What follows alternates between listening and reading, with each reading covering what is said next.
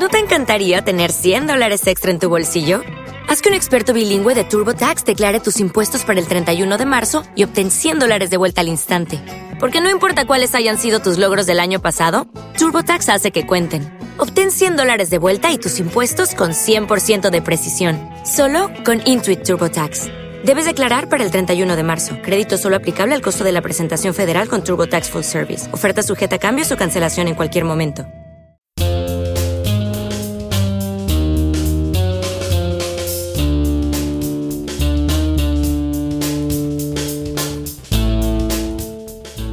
Empezamos el episodio 24 de Sin Palomitas de Maíz.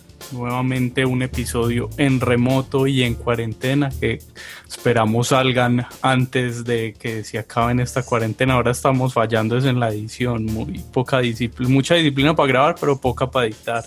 Lo que nos está fallando, lo que está fallando esta vez. Felipe y Juan David, ¿cómo están? ¿Cómo van ustedes? Vivos, vivos y coleando. En casa casa, juiciosos en casa, saliendo cuando hay que salir y en casa mucho. Muy bien, y hoy tenemos un, un invitado desde Bogotá, un viejo conocido de Punto Link que produce. Ya salió, ya este salió también en este podcast. Ya salió. sí, ya nos había enviado un audio de, de Merlí, creo, no me acuerdo qué audio nos había mandado y él es Alejandro Ángel, realizador y productor audiovisual. Alejandro, ¿cómo vas? ¿Cómo estás? Excelente, señores, ¿cómo están? Gracias por la invitación. Bueno, chéverísimo estar ahora ya en, en el episodio completo. Había mandado la vez pasada alguna alguna anotación de, sí, creo que fue Merlí, ya no me acuerdo tampoco cuál fue, ya se fue hace un tiempo. Pero bueno, contento de estar acá y también vivo y coleando, como dice Juan David. ¿Y qué? ¿Has aprovechado para ver cosas durante esta cuarentena o cómo ha estado la cuarentena en términos de ver?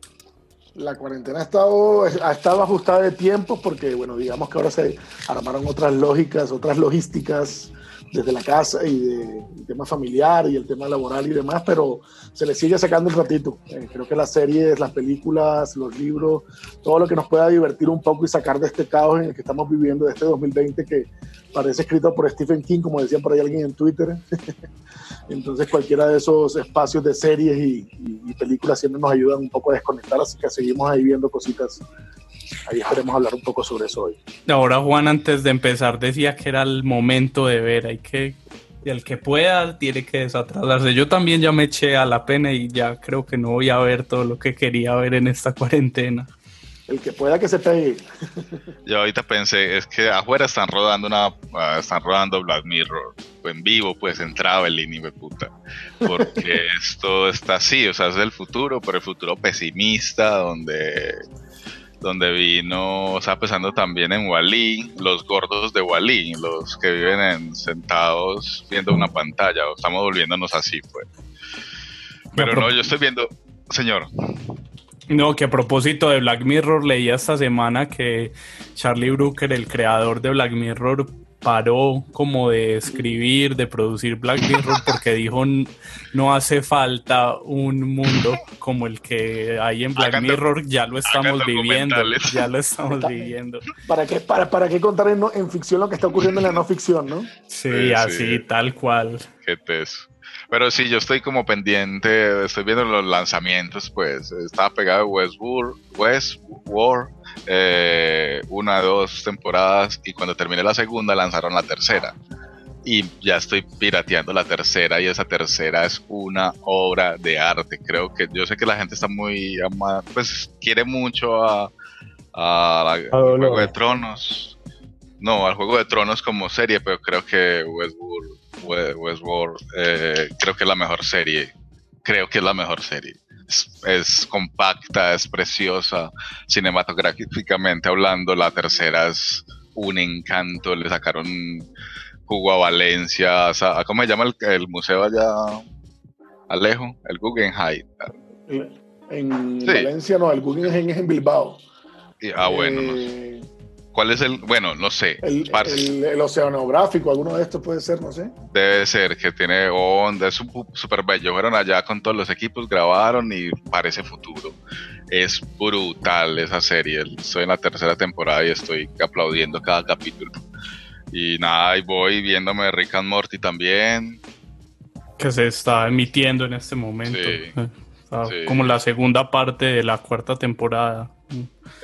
Ahora, ahora, que, ahora que tú dices que nombras ese montón de series, Juan David, me, me, me, me causa siempre curiosidad porque yo, por ejemplo, yo tengo mi, mi, lista de Netflix. Yo normalmente lo que estoy viendo es lo que está en Netflix porque la tiene uno en la aplicación en el celular, no tiene uno que está pendiente que si lo tengo descargado en el computador, etcétera. Pero me causa curiosidad porque mi lista de Netflix es como un Netflix al mismo tiempo. O sea, dentro de la lista tengo así como, o sea, varias de estas que han nombrado ahora las tengo ahí como en lista, pero no las he visto todavía. Y entonces me da risa porque tienen una lista de como que son como tres vidas de... Que están en espera, sí. O sea, ¿cuándo podré verme todo esto que, hay una serie que me gusta mucho que se llama Suits, Suits, es como eh, abogados y tal, y nos lleva, no sé, como 12 temporadas o 10 temporadas, y yo voy como por la tercera, o sea, y me veo como de un capítulo cada dos, tres días, o sea, me la voy a terminar de ver como en la siguiente pandemia. En el asianato, güey.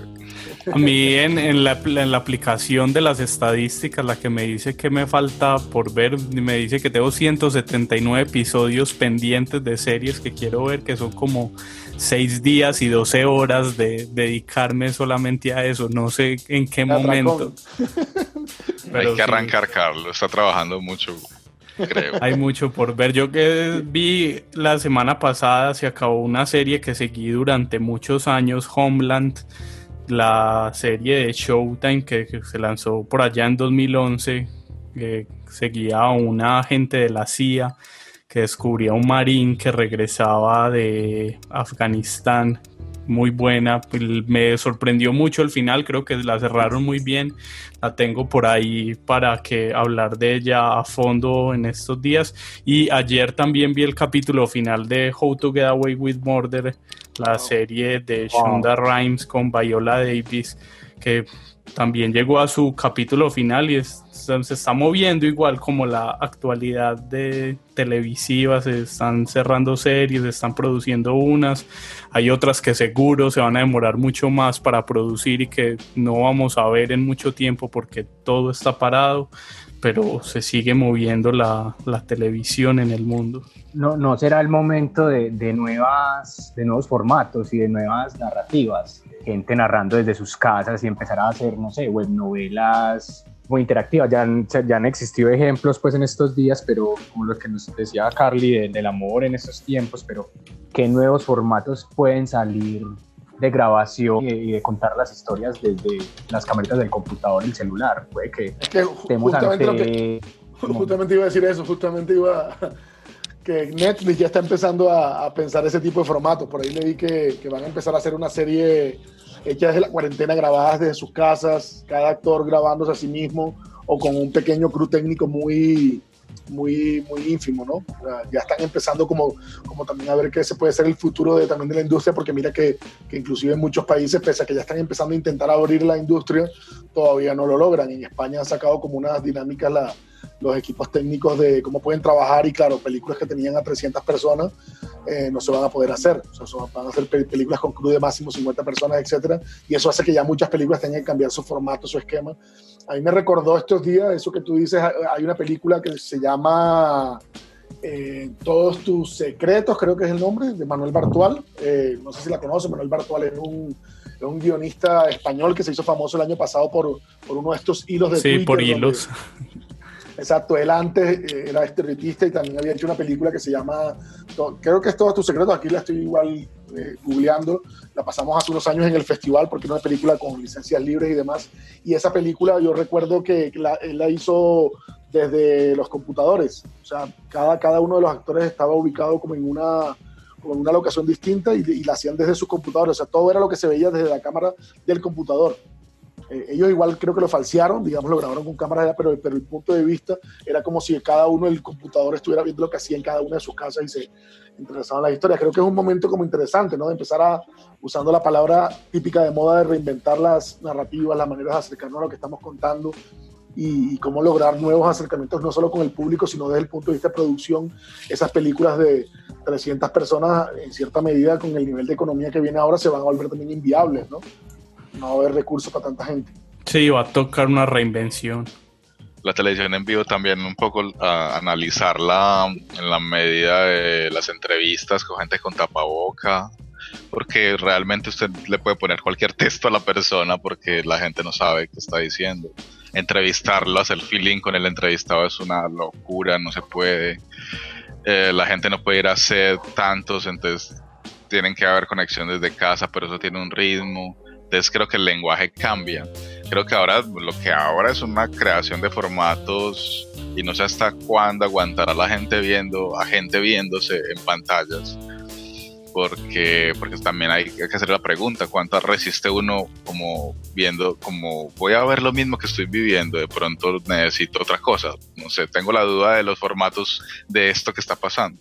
Más que de, de, de, de esto que está pasando es como como dice Alejo, como de pronto eh, Alejandro, como meternos en actuaciones, no sé si se acuerdan de pronto en Farid sí, sí, sí, 51, había un asunto de interactividad, entonces un actor estaba acá y el público podría hacer ciertas cosas y como ya buscando y explorando, no, no esto que estamos viviendo, sino aprovechando esto que estamos viviendo con, los recursos que tenemos y a partir de ahí buscar a ver qué se puede hacer cada uno desde la distancia, como conectado. Por ejemplo, el, el, octavo capítulo de Tiger King, pues que al final es, es un bonus, bueno, no se lo cuento, es como volvieron a llamar a los actores eh, cómo les había ido con el estreno, porque fue estreno de pandemia, fueron un éxito top en, en, vistas y todo, y los llamaron por videollamadas. Carlos dice que Netflix les mandó cámara pro. Yo creo que les mandaron celulares y, y se conectaron por videollamada, pero pues tiene una narrativa confinada, pues está pensado para estos tiempos.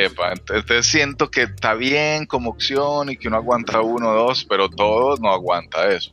Ahora, la exploración de puntos de vista de gente confinada, pero cinematográficamente lograda, creo que por ahí es el camino, pues, para va a ser distopías, es el momento de, los guionistas enloquecerse, de hacer cosas muy quietas, pero que se muevan, porque mentalmente pueden mover. No sé, es poderoso el momento.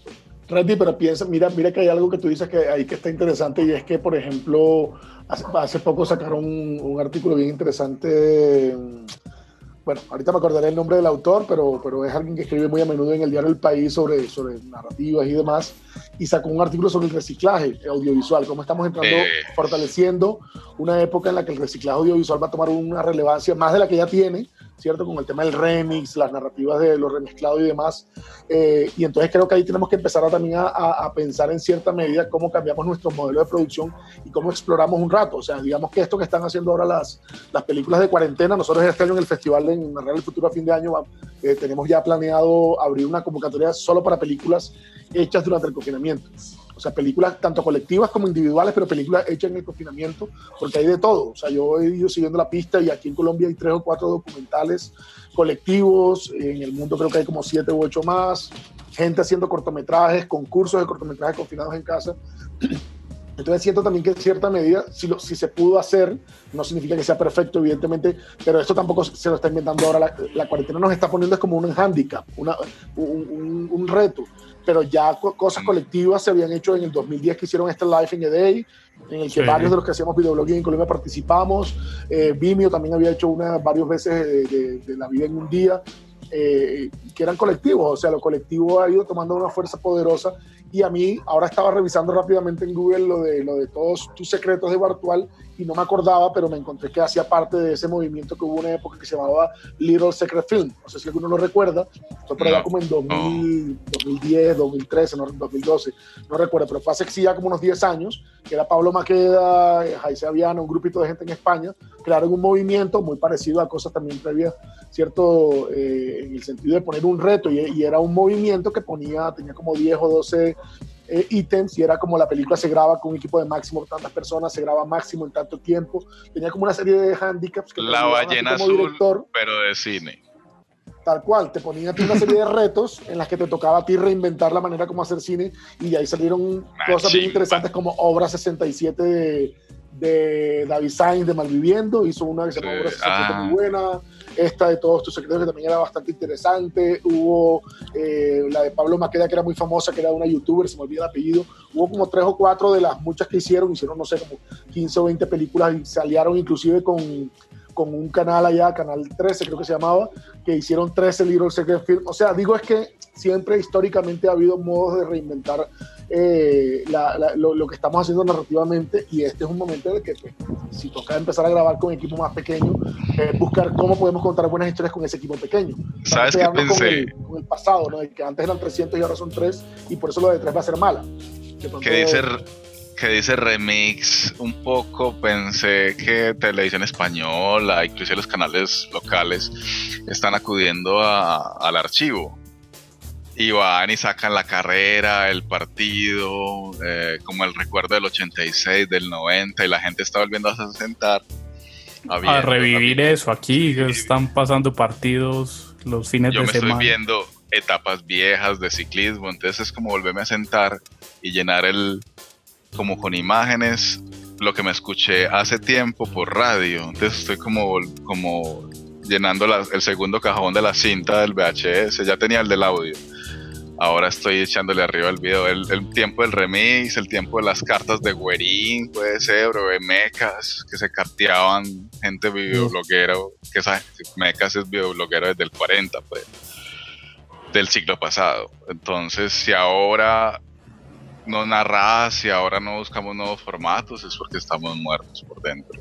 Ahí para cerrar ese tema, vi, pues aquí en este momento estoy viendo que el Terrad empezó un proyecto hace ya unos meses de este mismo tema de narrar como el confinamiento, algo que llamaba Historias Confinadas. Lanzaron 15, 15 episodios y ahora lo convirtieron todo en una película de una hora y media que pueden ver en YouTube ahí en el canal del Terrad en Historias Confinadas. Pero creo que definitivamente es un momento para volver a darle la vuelta y al, a otras formas de narrar. Sin palomitas de maíz. Empecemos entonces este episodio de Sin palomitas de maíz con la ruleta. Rueda la ruleta. Y el turno de abrir este episodio es para mí. Y para mí mismo. Para mí. Yo les voy a hablar de una serie nueva, la subieron hace muy poco a Netflix, es una serie que se llama Hollywood de Ryan Murphy, ya les había hablado la última vez, hace un tiempo de una serie de Ryan Murphy, tal vez de dos, no me acuerdo, pero sí estoy seguro que les hablé, les hablé del asesinato de Gianni Versace. Sí, muy buena que hace parte como de la antología de American Crime Story que de la que Ryan Murphy es el creador, pero pues Ryan Murphy ha hecho muchas cosas, Nip Dog, eh, Glee, American, American, Horror, Story. pues es tiene como, mucha experiencia. Y pues lanzó hace poco eh, Hollywood en Netflix porque firmó un acuerdo con mucha plata para crear, y crear series para Netflix. Y la, creo que, no sé si es la primera o la segunda, también antes había lanzado de Politican, pero no sé si esa era exclusiva para Netflix, pero Hollywood es una de esas que sale de este acuerdo. Es una miniserie eh, ambientada en los años 40, en la edad dorada de Hollywood, y presenta como una versión alternativa de, ese Hollywood, de, de, la vida, del glamour, de las estrellas de cine, en siete capítulos, cada uno de una duración aproximada de una hora. Y es una historia muy coral, porque presenta varios personajes. El primer capítulo está centrado en Jack Castello, que es un, un joven que regresa de la guerra y está casado, está en Los Ángeles y, sueña con ser un exitoso actor de cine. Y el primer capítulo es a partir de él que conocemos la historia y, y luego conocemos al resto de personajes que se van como desarrollando en, juntos porque los une un mismo proyecto, en este caso una película. Y, y, Ryan Murphy en Hollywood trata de mostrar como dos lados de Hollywood.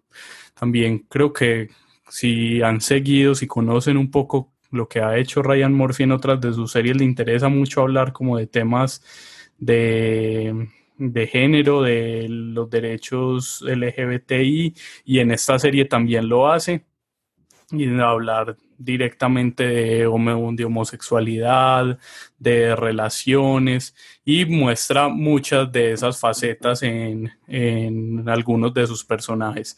Entonces Jack es un, lo que les decía, es un joven que tiene muchas ganas de ser actor de cine, pero no pues no, no tiene oportunidad, lo que él hace es irse a parar enfrente de uno de los grandes estudios todas las mañanas para que lo seleccionen como extra y poder empezar a tener alguna participación en alguna película.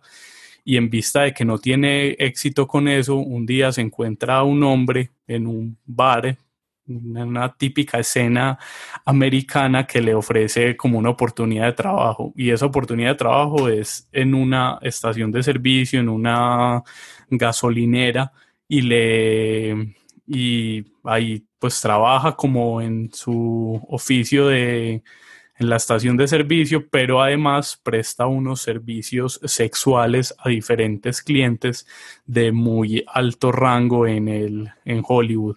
Entonces es tienes como sí un negocio de de prostitución con una fachada de estación de servicio y es a partir como de este negocio donde Jack empieza a conocer gente y puede empezar a, escalar un poco en el mundo de Hollywood.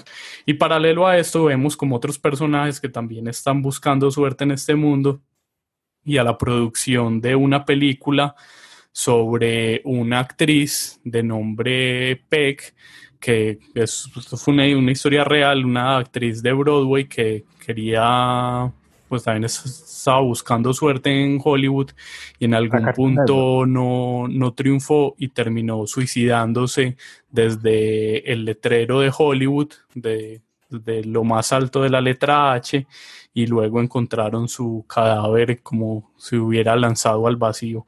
Entonces, esa, a partir de esta historia, un grupo de, de otros personajes están tratando de hacer una película sobre este tema y se y ahí es donde se empiezan a conectar todos los personajes. Jack, que es como el que les digo que es este primer personaje por el que conocemos la historia, y otro resto de personajes que quieren ser actores, Archie, que es un, alguien que trabaja con Jack en la, la gasolinera, quiere ser guionista, el director de la historia, las actrices, entonces se vuelve una historia muy coral, como les decía al inicio, donde vemos como los diferentes roles en la producción de la película y que además da espacio como a, lo que les decía ahora al inicio, como una versión reimaginada de Hollywood, porque la historia empieza a dar como unos vuelcos de, de cambios como de, de raciales, de género, de estereotipos que en ese momento no se daban en, Hollywood, pero que Ryan Murphy reimagina,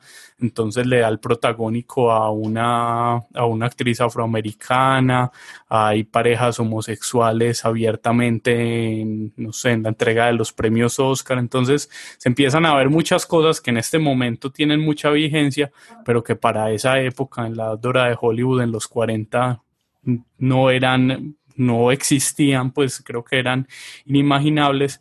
Entonces es como una versión reimaginada de ese Hollywood, de cómo se lo, se lo imagina Ryan Murphy, pero que también ha tenido como críticas por esa misma reimaginación, porque muchos dicen que se queda en una historia muy blanca y muy rosa, muy fantasiosa con final feliz.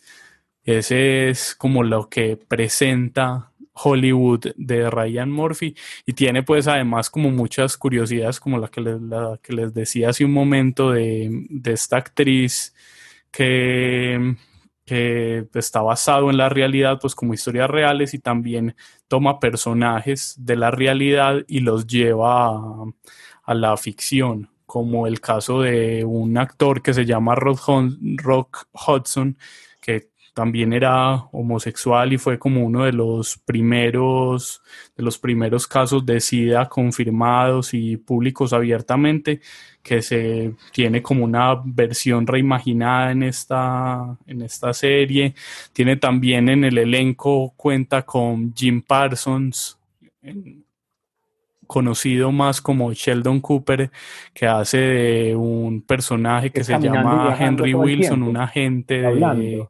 De actores también homosexual, como que busca cómo conseguir papeles para sus, para los actores que representa de maneras muy turbias. Entonces tiene como una variedad de muchos personajes que cree que algunos se alcanzan a desarrollar muy bien, otros pensaría que quedan faltando y que no se conoce ese trasfondo de la historia, pero finalmente lo que me pasó con Hollywood, que la vi muy rápido, son, son siete capítulos de una hora, es que pues, me parece me, que es una serie entretenida, una miniserie que no, no necesita más, son esos siete capítulos y, y hasta ahí, y que tiene pues como esa visión reimaginada de Hollywood que propone Ryan Murphy, pues que realmente no es nada histórica. Estaba, está muy linda, pues ahí estaba viendo el tráiler, está re coqueta, pues muy, muy, se gastaron toda la plata del mundo, quiero decir, en arte y todo, volver a los 40. En arte, sí. Está muy teso. Y, y eso es una película entre otra película, en un momento están rodando una película, o todo el tiempo están rodando películas, están metidos en el set. No, realmente como son tan pocos capítulos y tratan de como de abarcar todo el proceso de producción de la película, casi desde la desde el desarrollo de la idea, de la preproducción, del rodaje, hasta la entrega de los Oscars finalmente.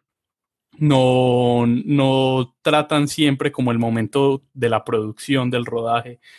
Creo que solo durante un capítulo se ve puntualmente la producción y ve uno como algunas eh, escenas de la película al interior de la serie, pero, pero tratan, es una, una historia muy, es porque el periodo de tiempo que comprende es amplio, entonces trata de como de tomar muchas fases de la producción de esta película y de la transformación de estos personajes, porque es como a partir de esta película que, que vemos como cómo cumplen sus sueños y sus metas de, de, ese Hollywood que sueña Ryan Murphy a partir de cada uno de estos personajes. Oye, es muy típico, inclusive pues hasta Juanes, pues la historia de Johnny Depp, que se desparchan en Los Ángeles a, o en Hollywood, pues a, a mandar cartas desde un motel a hacer casting de cualquier cosa, pues eso es la historia de todos de Hollywood, pero ya que se la reinventen, la manden a los 40, pongan a negros a actuar,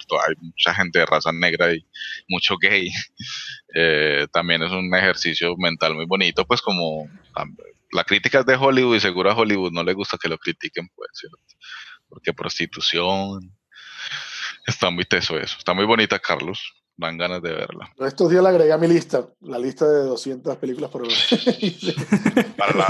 200 películas que eran antes de Pero morir. sí se ve bien interesante, sí. Tiene, tiene, muy buena pinta, un diseño de producción bien, bien poderoso y, y se ve. Y bueno, siempre, siempre ese, ese tema de la evocación, siempre creo que si nos interesa el universo narrativo y el universo emotivo de Hollywood, creo que siempre es interesante ver a todos esos personajes y por eso funcionan también todas esas películas, ¿no? Eh, que, que, han surgido recientemente con, con fuerza, que, que, hacen una evocación de ese Hollywood que ninguno de nosotros conoció ni vio, pero que siempre está ahí como en el imaginario. Ahí está, si quieren, como una historia corta, sencilla, que pueden ver fácil, ahí es de Hollywood en Netflix, de Ryan Murphy, pues como les decía ahora al inicio, habrán gente que esperaría otras cosas de Ryan Murphy, que fuera tal vez más oscura, tal vez más profunda, pero esta es una, una versión que del Hollywood que él se imagina y que creo que está bien. Ya veremos qué más nos trae ese acuerdo de Ryan Murphy con Netflix. Nos vamos con el tráiler de Hollywood que pueden ver ya mismo en Netflix. This town's all about dreams. And some of my customers don't just come here for gas. What's the password again? Dreamland. Dreamland. I want to go to Dreamland. You get in the car with them, have a drink maybe. You know, sometimes. Sometimes you have to service. No, I came here to be a movie star. I want to take the story of Hollywood and give it a rewrite. Ace has a picture that we're very excited about. It's about fame and what Hollywood does to people. Oh, this is our screenwriter, Archie Coleman. Pleasure to meet you. You're colored. I love it. If we change the way that movies are made, Coffee, Miss Lila? I think you can change the world. I want you to be the star. Really? If you want something, you have to declare it. I'll do anything. I am not just a star. I am a star maker. Ahí estaba Hollywood, que la pueden ver en Netflix. Y ahora nuevamente la ruleta. Y en este momento es el turno para Juan David. Juan, ¿de qué nos va a hablar? Soy como Carlos, no sé de qué hablar. Entiendes, no tengo muy claro. Es una serie que me estoy viendo como, como si fuera religión. Se llama The Midnight Gospel. Pues ya me la terminé de ver.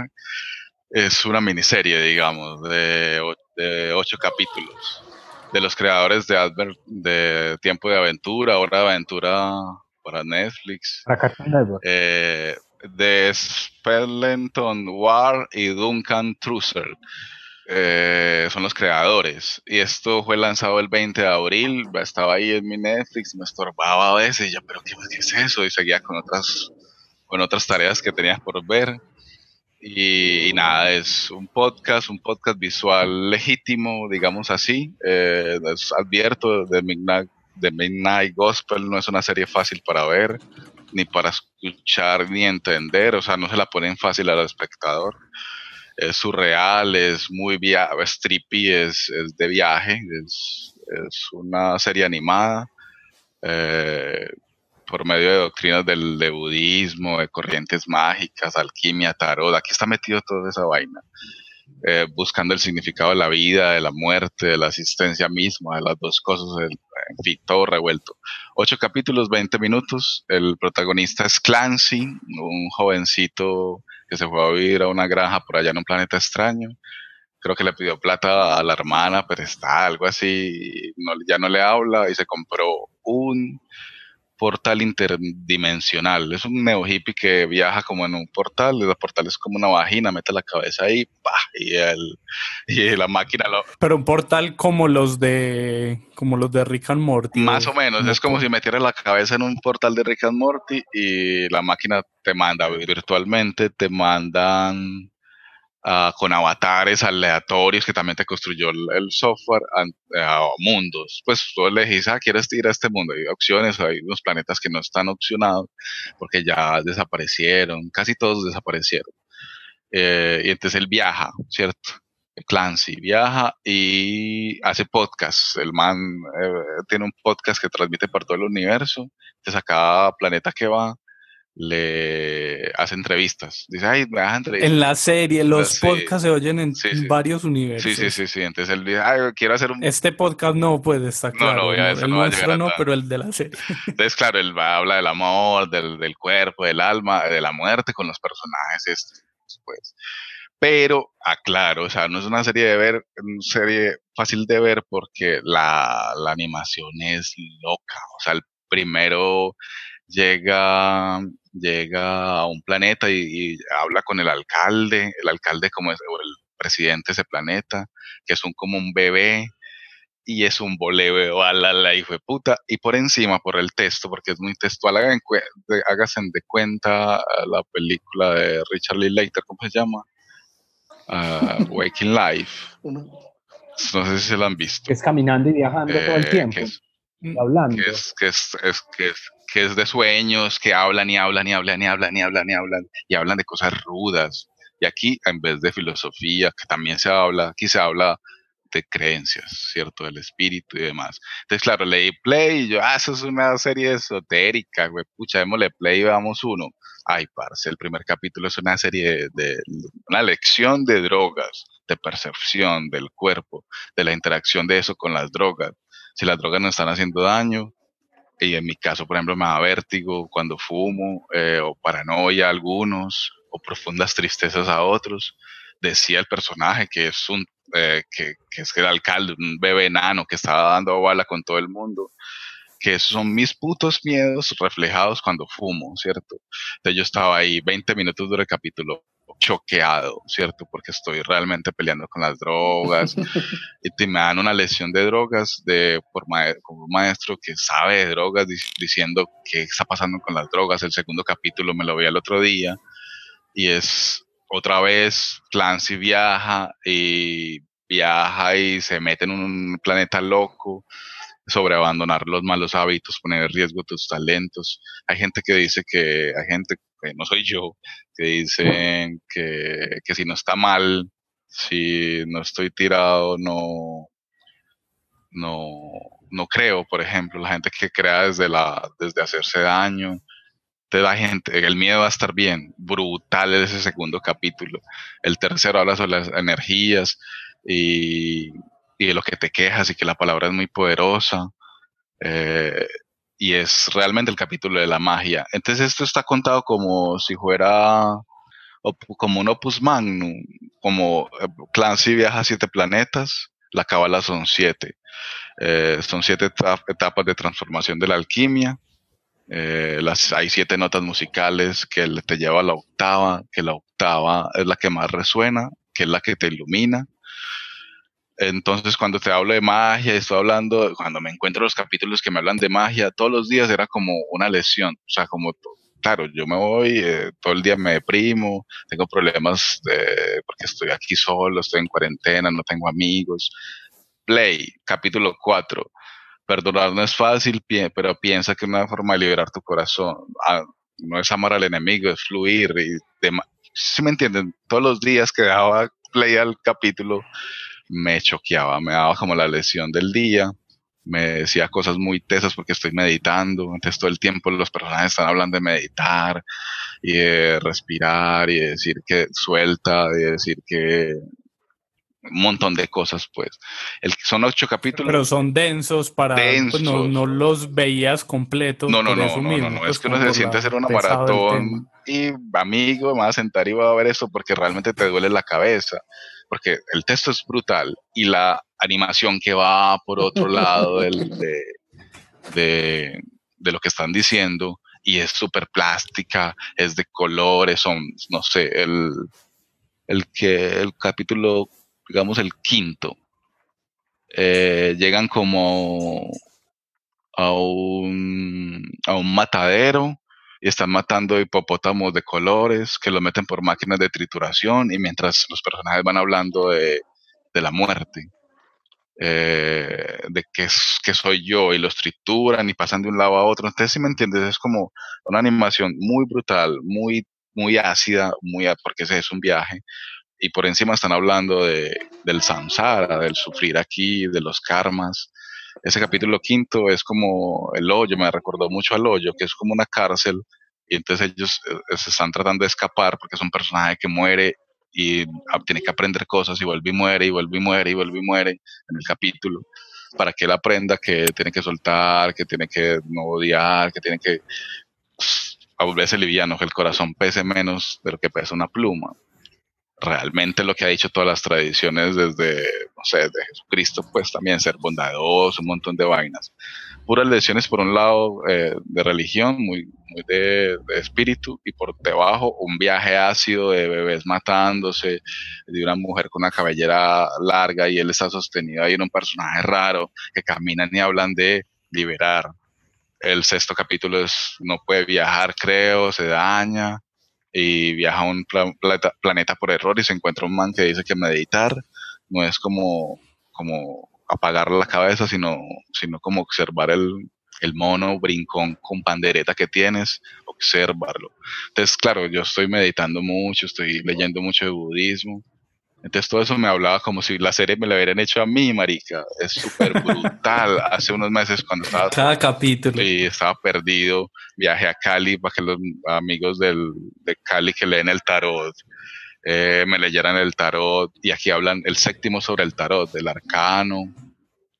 Eh, sobre a través de un viaje iniciático donde realmente con, bueno, Clancy cae en un mundo y se encuentra de frente con la muerte. Eh, y le dice, eh, y le hace un viaje por todos los arcanos, y le dice que, eh, las prácticas funerarias, por ejemplo, cuando nos morimos, eh, occidentalmente hablando, ya no nos dejan tener al muerto en la casa, un montón de cosas así brutales que me ponen a pensar de la muerte, pero Clancy viaja a un mundo donde se enfrenta con la muerte y la muerte es de muchas maneras.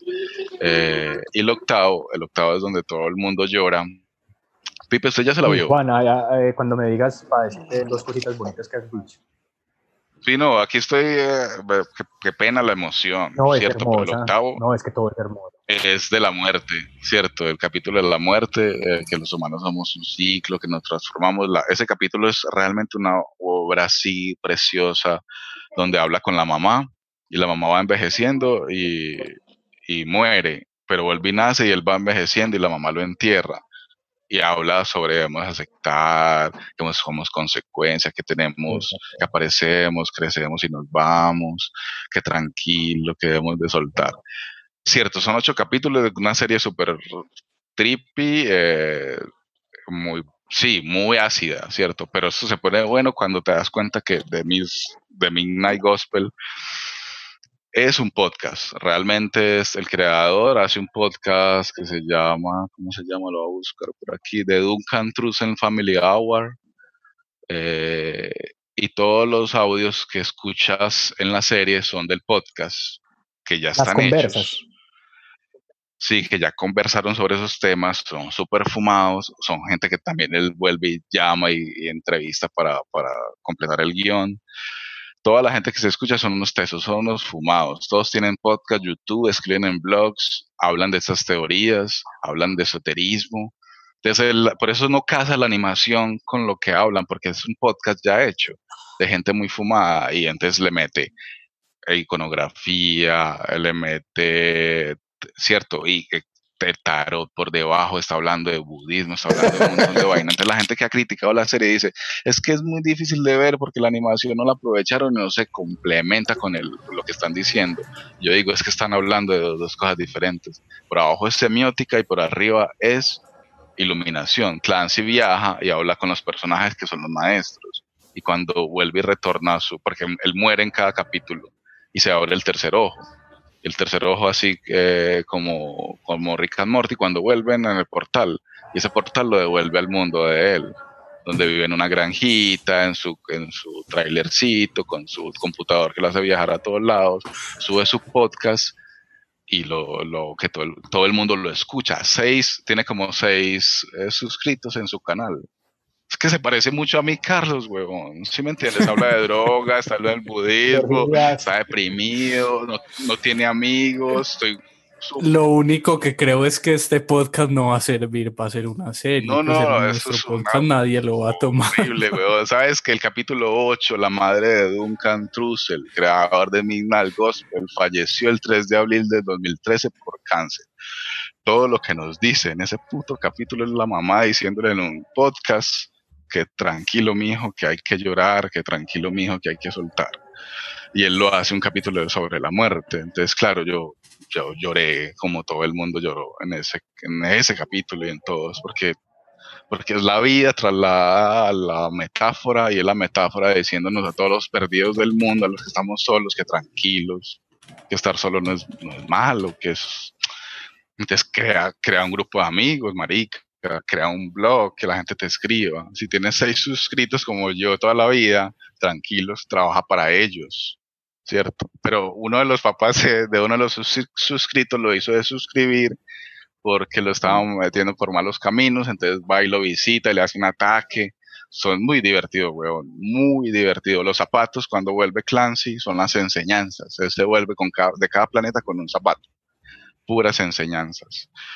Eso es, muchachos, tiene un sombrero color púrpura porque es un mago iniciático, ¿cierto? el ojo que se le abre es el chakra principal.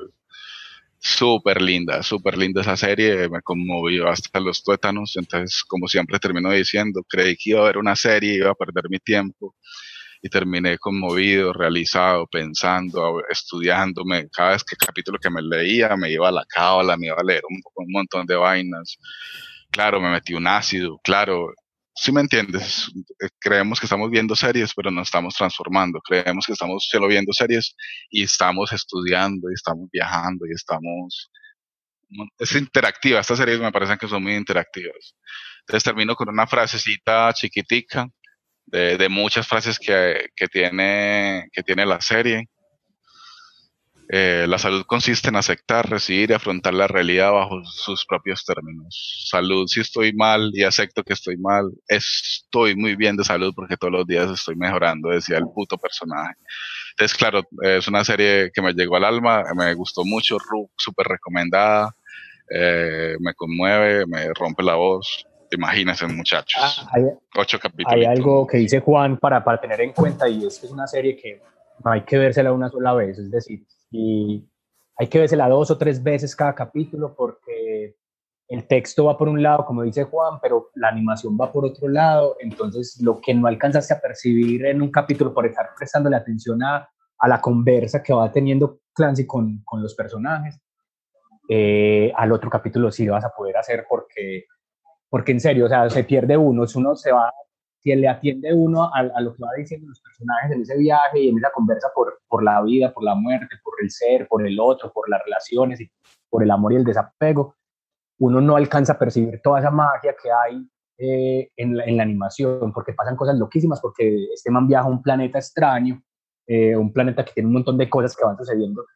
Y otra cosa que dice Juan muy bacana y es el tema del viaje, o sea, cuando este man cae a un planeta eh, y se encuentra con los personajes, él empieza a hacer el podcast con unas maquinitas que salen alrededor, que empieza a grabar el podcast y empiezan a, caminar y empiezan a viajar, como a recorrer ese mundo. Y lo que dice Juan a lo último es muy bonito porque ambos mueren, o sea, de alguna forma ellos sienten ese sentimiento y esa sensación de la muerte y es cuando se vuelve a transportar pues al mundo. Cuando vuelve al mundo de él, pasan unas cosas muy bacanas que él siempre se trae, o unas botas, o se, le, se vienen como otros objetos, como con él acompañándolo entonces aparece el perro, que es una cosa de locos, pues porque es un perro que tiene como un universo adentro y pasan muchas cosas. Entonces, es una serie que hay que vérsela los ocho capítulos y después volverse a ver los ocho capítulos para ver otras cosas. La música es increíble, los colores es increíble, no necesito no meterse nada para sentir algo. Y es una de las series. Ah, bueno, y lo que decía Juan del podcast, que el, el man que grabó el podcast hizo casi 300 capítulos. O sea que, Carly, si hay esperanza, 300 capítulos de, decir palomita, y ahí ya creo que podemos tener un texto, no sé, pero vale mucho la pena, mucho, mucho, mucho la pena. No es fácil, no es fácil, no es una serie fácil, ay, vamos, vamos en familia, no, no, calma, calma muchacho. Tampoco es que, ay, esto no estoy iniciado en esto del tarot, no creo en nada de eso, nada, no, no, no es eso, o sea, te vas a dar cuenta que, que ellos llevan una búsqueda intelectual de hace mucho rato, que buscando otras cosas. Netflix supongo que les dio billete para lo que es ese y meterse a trabajar en esto. Y salió una cosa muy bonita, pues que creo que, que es un, sí es un podcast, ¿cómo es que le decía al inicio? Un podcast virtual, súper legítimo, o sea, sus, se puede hacer un podcast con, con, con video, ¿cierto? Se puede llevar a otra, otra, otro, otro paso más allá, más loco. Ahí está, súper recomendada, The Midnight Gospel. Pues muy buena recomendación entonces después de tantos argumentos. Parece muy curioso también ese asunto de, de que parta de un podcast, pues como el cómo coger un contenido y convertirlo en otro. varias cosas se están haciendo así. Y el promito es, muy chévere, Carlos, como el promo del Twitter antes, lo voy a buscar en el Twitter de ellos. Y era una casetera vieja, el cassette de uno de los podcasts le da play y ese era el promo de, de la serie, pues así arranca es tabla media, 56 mil espectadores, pues, o sea, no es, no es popular, es de nicho la serie, ah. es de nicho. Están advertidos, pues, no luego no digan, ay, me puse a ver una serie muy loca. esa, no, esa, esa, yo no la tengo en lista, no la, no la había visto por ahí, vamos a ver qué tal, pero, pero hay algo curioso en lo que tú dices, Juan, y es que, que también con, con, con todo el, eh, la chequera de Netflix ha permitido que pase eso, ¿no? También como el alcance global que tienen esos nichos que de pronto probablemente si alguien en Caracol o RCN dijera vamos a hacer una serie sobre esto, no pasaría nunca porque ese nicho en Colombia sería muy pequeño. Como ese nicho ya a, nivel, a un nivel más global, pues es un nicho que sí, que sí vale la pena, digámoslo así, ¿no? Porque, porque no, no son, no, no, no, está enfocado en lo local, sino realmente en el montón de gente a nivel global que le puede interesar ese tema y que puede armar inclusive una comunidad, verse reflejado, que creo que al fin y al cabo es lo, lo, lo que deberían buscar todas las buenas historias, ¿no? que nosotros como espectadores nos conectáramos con ella desde nuestras propias filias, fobias, ¿cierto? Saberes, gustos, y, y que no sea nada más porque es una buena historia, sino que es una buena historia porque tiene que ver conmigo, ¿no? Y yo entonces he seguido los, los hilos que se hacen en Twitter de la serie y la gente tuiteando, pongo la palabra ahí, pues si me vota la gente que está tuiteando. Y claro, por cuarentena la gente está desparchada y cae a la serie de puro desparche porque es muy bonita el, el frame que está ahí eh, convocando. Y como todo el mundo está en crisis, todo el mundo está, todo el mundo pues en general, a millones de personas en el mundo, otra gente está muy alegre.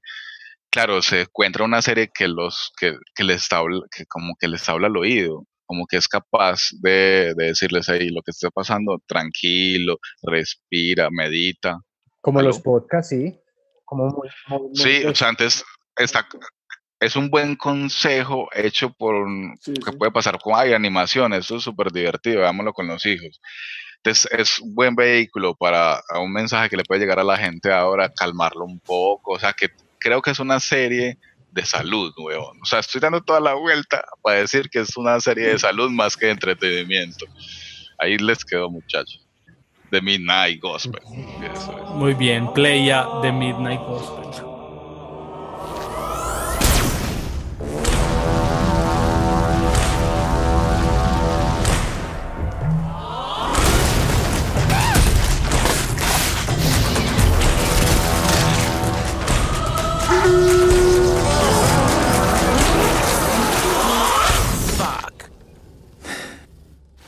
Merging with simulator in three, two, one. Aloha!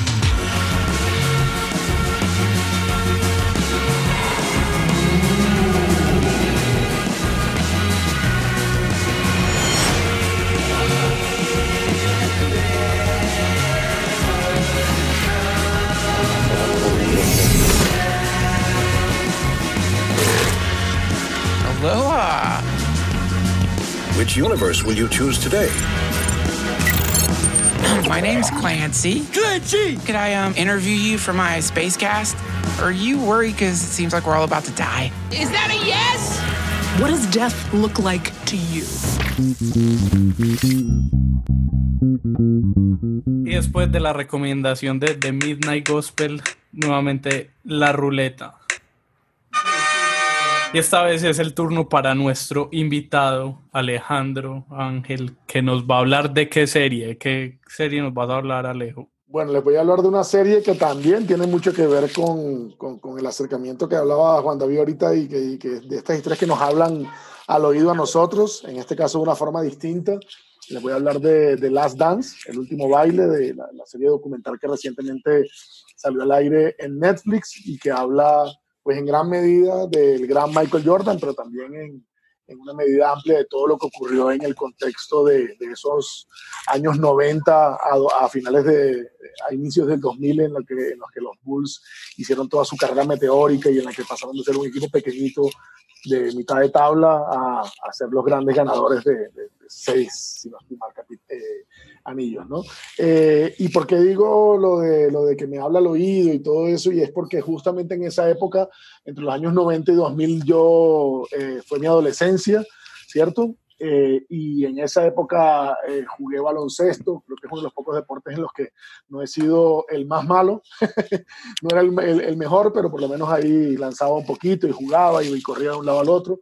Y digamos que entonces esta serie me llegó perfecto en estos días de, de, pandemia, no la esperaba y cuando me la encontré me la topé en Netflix, empecé a verla sin mucha expectativa, pero, pero me habló al oído. Y me habló al oído porque es una serie que es una serie que más que un documental de los muchos que hay, porque en Netflix digamos que la, la narrativa documental está, tiene, tiene mucho foco en, en, historias o muy dramáticas, estos thrillers y demás que son muy típicos en la, en la sección documental de, de Netflix, o también muy informativos, ¿no? Eh, eh, muy, ex, muy documentales expositivos, y en este caso me encontré un documental eh, totalmente emotivo, totalmente lleno de, de emotividad, de recuerdos, de memoria, y, y, y, logré entender cómo en cierta medida ese universo de los Bulls que, que, todos vivimos en nuestra adolescencia o muchos vivimos en nuestra adolescencia eh, no sabíamos nada de ese universo realmente. O sea, creíamos saber porque veíamos, no nos perdíamos ningún, ningún partido, todos teníamos la gorra, la camiseta, las Air infaltables, ¿cierto? Pero en realidad no sabíamos nada de ese universo que se estaba que estaba ocurriendo en tiempo real para nosotros en ese momento. Y este documental me ha permitido, me, me, está permitiendo, porque todavía a fecha de hoy que estamos grabando el capítulo, faltan todavía los últimos dos capítulos y ya hablaré un poco también de ese esquema que, que usó Netflix, que me parece llamativo de, de, ir liberando de a dos capítulos durante las últimas semanas. Eh, me está permitiendo viajar a un pasado que creía que conocía y que no conocía. Eh, ¿A qué me refiero con eso? Eh, es una serie impactante, con un montaje brutal, un montaje que que no para, es un montaje llamativo porque juega con los flashbacks y los flash forward, va del, del 98 al, al, 93, va, vuelve, va, vuelve y uno está ahí como súper pegado. Y jugando literalmente con esa línea de tiempo, porque lo hace. Y jugando, de acuerdo, jugando literalmente con esa línea de tiempo de cómo en cierta medida esas dos épocas eh, fueron súper poderosas para ellos, además de obviamente irse más, mucho más atrás, ¿no? A cuando eran jóvenes cada uno de estos jugadores y, y, demás.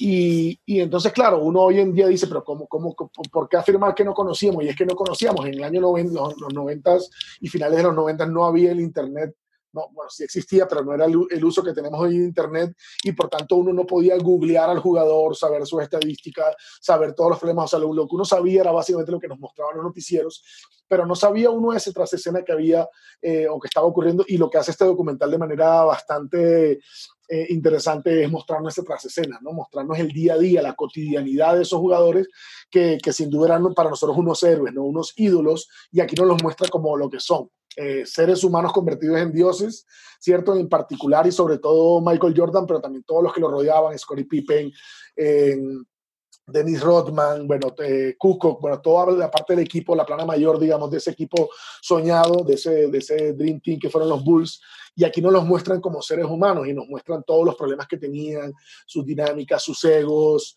Eh, a Jordan, por ejemplo, no lo logran desmitificar porque es imposible, es un mito en vivo no, no, no, no le lo encuentran logran. un huequito, le encuentran un huequito, pero es muy pequeño. Totalmente, empiezan, pero creo que es algo valioso, yo lo, yo lo valoro muchísimo, como si digo, que no sea una oda a, cierto que no sea una oda a Michael Jordan en la que es el hombre perfecto, porque evidentemente no lo es, pero nos, nos muestran esas fracturas de él, ¿no? El, la adicción al juego, el gran ego que tenía y cómo en cierta medida tenía una, una, un, carácter tan competitivo que podría llegar a ser inclusive pernicioso para él mismo.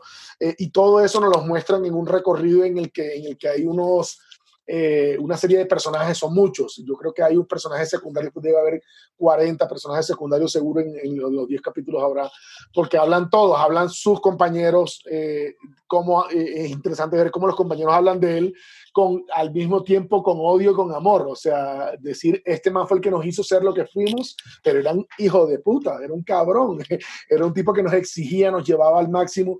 Hay una frase poderosísima de él, creo que del sexto capítulo, no recuerdo bien ahora qué capítulo, que, que, que yo la anoté y la puse de hecho en, en, en, Twitter que decía el liderazgo tiene un precio. Tiré de ellos cuando no lo querían, los desafié cuando no querían que los desafiaran.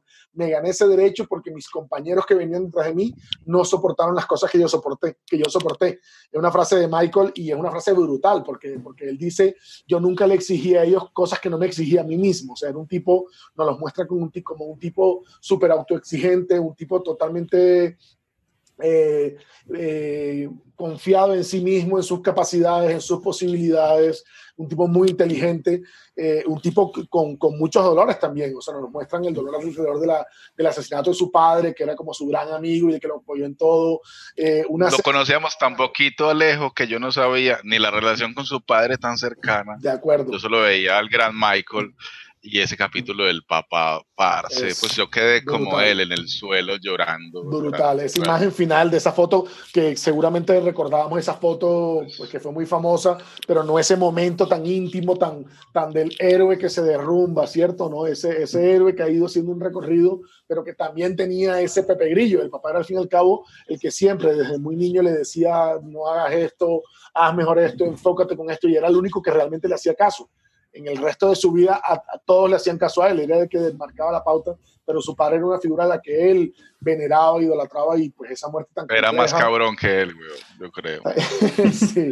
Un hambre, un hambre, weón, no le hablaba a Marica, no le, o sea, era súper competitivo con los hijos. Sí, o sea, él creó ese monstruo. Él creó ese monstruo, tal cual. Él, los ponía a competir por su cariño, por su amor, etc. Entonces, digamos que es una serie que, que, a mí me habla entonces al oído por eso, porque me habla de una época de mi vida, una época ya, digamos, distante. Yo tengo 38 años, estamos hablando de mis 15, 18 años, o sea, ya son 20 años pero fue una serie que todo el tiempo me hablaba y me emocionaba mucho, eh, me llevaba a un estado de emoción, porque era recordar esos partidos que vimos, esos momentos, o sea, y el, y el no saber nada, o sea, literalmente me desnudó él, no sabía nada de esa época que al parecer, o yo creía creer, creer que fue una época muy especial en mi vida, pero no sabíamos nada de esos ídolos que teníamos más allá de lo obvio y evidente. yo creo que vos en Santa Marta, yo en Ciudad Bolívar, estábamos lo mismo que la gente que estaba tal vez en Chicago no, pero en otras ciudades de Estados Unidos están igual, weón, porque en el 97 el truco de ese documental es que los dejaron grabar todo lo que quisieron. En el 97. En un momento Pippen estaba tomando cerveza después de un partido y les dice a ustedes porque están grabando nosotros tomando cerveza. Exacto. Realmente no deberían estar grabando esto y, Michael dice, marica, hace 10 años les tomaban cerveza en el entrenamiento. Fumaba habanos, Michael, Michael, salía fumando sus habanos. Era, era otro deporte, pero eso me parece muy curioso del material que, un material que tiene más de 20 años y apenas hasta este momento venir a salir, ¿por qué? Sé, ¿Por qué, qué estaban esperando? ¿De cuánto fue el acuerdo para que esto saliera? Porque es una serie muy poderosa y que Carlos, están esperando la entrevista de Michael Jackson, de Michael Jackson, de Michael, Jordan. Yo, yo, yo, creo están esperando esa entrevista porque les da la columna vertebral a todo el material. O sea, tenían el material, pero no tenían a Michael diciendo si eso es cierto o no, mirando la tablet a lejos. Sí, ese momento, es brutal, ese momento es brutal. cómo se ríe. y, y hay, hay documentales, Carly, de los Bulls, o sea, ese material ya estaba y ya ha salido en otros, porque yo me he visto muchos documentales de, de estos parecidos, donde se ve toda esa magia de los Bulls de esos años, pero le faltaba eso. Le falta, pero, pero le, tú, has, dicho una, tú has dicho una palabra brutal y que más que las entrevistas le faltaba magia. Y yo creo que gran parte de la labor de los creadores de este documental es que le imprimieron magia a una época que en efecto fue mágica, a una época que fue poderosa para mucha gente a nivel global. Y eso, dicho hoy en día, lo global es muy fácil de nombrar, porque hoy en día que todo el mundo sea el fanático del Barcelona es muy sencillo, porque todos tenemos todos los canales ESPN, etcétera, internet, pero en los años 90 lograr un fenómeno global no era tan fácil como lo es hoy en día. Y ellos lo lograron ese equipo logró esa, logró esa magia y eso está resaltado en la serie y en la serie vemos magia, sobre todo porque creo que, como lo decía de manera previa, es una serie que no se enfoca en lo informativo y yo creo que donde un documental gana es cuando el documental deja de informarnos y nos pasa a emocionar, pero cuando nos emociona al mismo tiempo nos está informando curiosamente, pero no al revés. Si solo nos informan, no logran necesariamente emocionarnos. Y este documental lo que nos hace es que nos lleva de una emoción a otra. Eh, jugando justamente con esta dinámica. A mí me encanta, por ejemplo, esa, esa relación de, los de los dos de los, de los, de los eh, ¿cómo lo diría? Dos de los eh, antagonistas principales, que son este personaje Jerry Krauser, que era como el gerente de los Bulls, que era un cabrón y que el tipo eh, tenía un discurso totalmente contrario a lo, que, a, lo que es evidente para nosotros que era que ellos eran, los Bulls eran Jordan, era Pippen, era Rodman, eran ellos los personajes individuales y él insistía una y otra vez que ellos no eran importantes, o sea que sí eran relevantes obviamente, pero que lo que importaba era la cultura del equipo y demás y que si uno u otro se iba, si Phil Jackson se iba, no iba a pasar nada y eso era mentira. Estos eran uno en un millón. Y el otro personaje, que es un personaje más colectivo, que eran los, los Detroit Pistons, que también fueron como esos personajes, ¿cierto? Como, y que después, y, después Jordan lo recuerda, o sea, un tipo con, tan exitoso, pero lo recuerda como diría uno, diríamos en mi Caribe, con rasquiñita, ¿no? Se le ve ahí como el... No, rasquiña, digo, hijo de su madre, como, como hijo de puta, no me saludaron, no se despidieron, no fueron buenos, no fueron buenos atletas, buenos buenos jugadores, o sea, porque fueron, y él veintipico de años después recuerda eso con una molestia que se le ve, con odio. y eso es brutal porque también es, es volverlo una persona. O sea, un héroe, un dios que todos vemos, nos parece que está más allá del bien y del mal. Pero sabes que el concepto muy el concepto muy teso que dicen es que nosotros somos una ciudad, o sea, Michael Jordan es una ciudad, es Chicago, representa a los obreros, representa un montón de vainas, me parece precioso. Este man es una estrella súper tesa, pero es un man, es un trabajador, un obrero realmente. Tiene una frase que también anoté y lo puse en mi Twitter, dice, si vas a sentarte y tomar tres horas de tu vida para, mirar, para mirarme en televisión, tengo la la obligación de darte lo mejor de mí. Entonces, por eso entrenaba. Y esta frase vale para directores de televisión, para cineastas, para el que quiera tener el ego de decir, me van a mirar, pero es porque lo estoy dando. El que tenga un público. una Es que, es que ese arte. nivel de exigencia, e- ese nivel de exigencia con él mismo es lo que lo validaba, con la frase que yo leía antes. O sea, él nadie le podía decir que no, porque es que él era un cabrón consigo mismo. Él, él llegaba y cuando perdió uno de los títulos, que se iban todos de vacaciones, él al día siguiente estaba jugando, que armó este, esta, le armaron esta cancha donde él practicaba, eh, donde se iban a jugar uno a uno todos los jugadores de la liga, que esa- ese, ese material es brutal. Todos, todos estos jugadores super top, jugando sin camisa, tal cual como jugábamos nosotros en el barrio En el estudio de sin- Warner. en el estudio de Warner porque le estaba filmando Space Jam y el tipo grababa todo el día y después jugaba tres horas hasta las 10, 11 de la noche y se levantaba a las 6 de la mañana a grabar la bendita película. Eh, Era un tipo muy autoexigente, pero, pero esa autoexigencia le permitía sin ninguna duda también exigirle a los, a los otros. A mí me, me parece muy bacano también el, montón de voces que hay. Hay un momento que a mí se me aguaron los ojos enormemente, de verdad que fue un momento muy emotivo y es cuando sale Kobe Bryant, que recientemente falleció y él lo alcanzaron a grabar antes y, y, y él, deci- él dice que, que todo el mundo le preguntaba a los fanáticos, hey Kobe, ¿cuándo le vas, eh, ¿tú crees le- que le ganarías a Michael? Porque pues evidentemente Kobe, que es otro de esas grandes figuras, y él decía, él dice en, el, en, la, en, la, en la serie, él dice, eh, oigan, lo que, lo que se ve en mí, todo lo que ustedes ven en mí como ídolo, es gracias a él, porque Kobe Bryant dice que él tenía una amistad enorme y que Michael le lo aconsejaba mucho. Entonces, eh, Kobe Bryant dice, de, ver- de, verdad odio tener esos debates sobre quién ganaría en uno a uno cuando yo soy gracias a él. Y eso lo dicen muchos de los jugadores, o sea, lo- es como una constante, esa relación amor-odio de decir, era un cabrón, pero es que eh, eh, es el puto crack. O sea, y eso creo que es algo muy, muy poderoso de ese proceso. A mí me parece que el tema del uso del, del- del- material es brutal. O sea, de verdad que la parte de montaje, la dirección y el montaje es una cosa absurda porque de verdad te mantienen picado. Los momentos de transición cuando ponen las escenas de, de juego, eh, esos momentos en los que sube la música y pin, pin, canasta que va, canasta que viene, son, son brutales. O sea, tiene una narrativa con subidas y bajadas de tensión narrativa muy, muy poderosas que te mantienen a ti atado ahí, ¿no? Alejo, aquí y, me yo resaltaría de ese sí. tema, como lo que estás diciendo a nivel de la producción, es una disciplina, porque creo que a nivel de escritura también esta serie documental tuvo un nivel de disciplina muy teso de llevar a la, como a la minucia, a lo mínimo, al momento exacto, a un segundo de juego y a ver todas las miradas de ese punto, de que todos recuerden un juego exacto y me causó mucho... Recuerden, Carlos, yo voy a ver el juego exacto. Eh, Juego 5 con los Kings 1993 en YouTube y me siento y me lo vi. Carlos, me vi el partido. Exacto, pero que, que todos, que toda la entrevista esté pensada para que a todos los entrevistados los lleven al segundo exacto del momento. Me causó mucha curiosidad, ah, pues como ahora hablando de este tema, uno, un caso en el que Scottie Pippen se niega a salir a jugar un último minuto brutal, y sí. todos hablan de eso, pues tener tan vívido un, un minuto de existencia y traerlo de esa forma a un documental me parece un asunto también de, de mucha Ese disciplina brutal, del equipo. Ese, ese momento es muy poderoso porque justamente es cuando Michael Jordan se había retirado a jugar béisbol en esta época en la que fallida, en la que se fue a jugar béisbol y demás, porque después de la muerte del padre, y Scottie Pippen se supone que era el Michael, el nuevo Michael, no el líder, y él, y él no quiso porque le dieron el balón a alguien, no recuerdo ahora bien claro. No, pero había aguantado un año. Unos sí fueron un equipo sin Michael, hicieron, llegaron a, a playoff.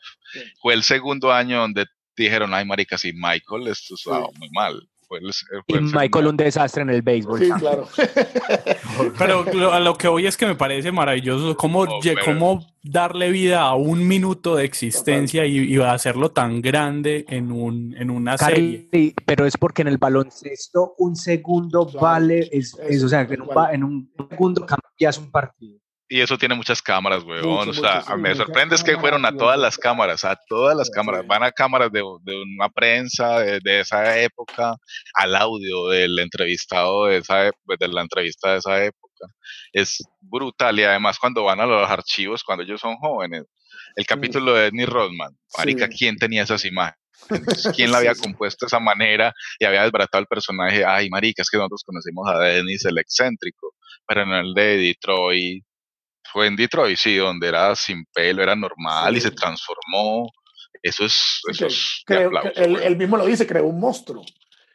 Él, él lo, él lo dice, yo creé un monstruo. Y, y- y todos estos momentos de Denny Rodman cuando se iba con la eh, Carmen Electra y se iba a Las Vegas a, a soltar, ¿Qué? es brutal. Es que porque- Phil, Phil, Phil lo va a dejar ir a Las Vegas y Michael le dice, Phil, no lo dejes ir a Las Vegas, chico, vas a perder, no dejémoslo ir a Las Vegas. Y van y hay imágenes de cuando fue a Las Vegas, güey. Sí, no, sí, no, sí, no. Una locura. Sí, para, para cerrar, para cerrar un par de cosas que me parecen eh, llamativas de la serie, ya como, como, como serie, como tal, bueno, eh, está claro que, que Netflix viene apostando hace un rato por el, por el tema del deporte, porque claramente es un, es un tema que es muy global y con eso permean públicos muy diversos. No es, de ahora, es no es ahora, no es ahora de la pandemia, o sea, no es ahora de la pandemia, ellos ya vienen hace Sí. rato. Uno mira en los documentales que hay en este momento en Netflix, está el de el de Losers, que es de varios deportes, que me parece muy chévere porque es la, la- el lado B, ¿cierto? No el, no el triunfador, sino de esos, que esos eh, deportistas que, que han perdido o que son perdedores.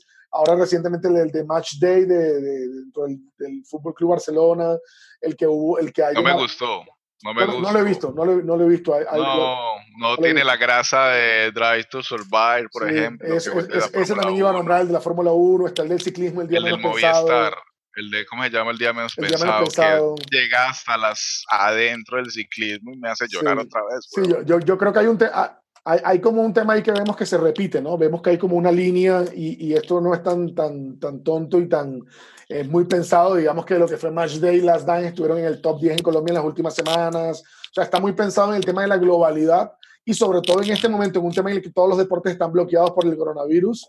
Es un momento brutal porque la gente tiene, al archivo. tiene el mono ahí de cierto, la ansiedad de quiero ver deporte, quiero ver deporte, entonces se ha generado ahí. Y una última cosa que me llamó la atención eh, fue el tema de, y no, y no, lo, no lo he explorado todavía, si alguno lo sabe, la razón sería chévere conocerla, eh, el, por qué, el por qué Netflix decidió ese nuevo esquema o volver como un viejo esquema más bien de, de la distribución, ¿no? Eso de soltar cada, cada lunes dos capítulos, porque yo había días que me quería pegar y ver y era como, pucha, me toca frenar y esperar hasta la próxima semana.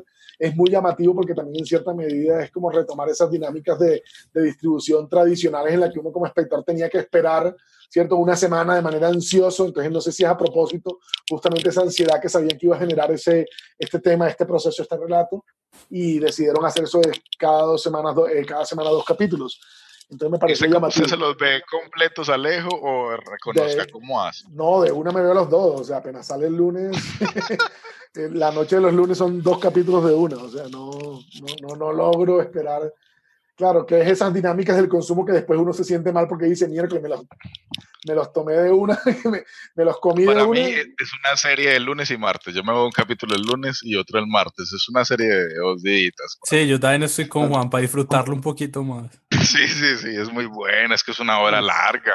Sí, sí, ¿Cierto? como No, eso los partidos de baloncesto pa- para verlo los lunes o los martes, que son los días de los deportes en, en Estados Unidos. Bueno, es una serie totalmente recomendable, nos pega directo en la memoria, en la nostalgia, eh, conecta con ese revival de tantas series recientes que apelan a, a nosotros, los, la, la generación, ¿qué? Bueno, nosotros somos, yo soy que, disque millennial porque nací en el año exacto, en el 81, pero bueno, evidentemente no lo soy, pero esa generación que vivimos recordando los 80, los 90, me pega directamente en esos recuerdos, en esa memoria, es una serie totalmente recomendable.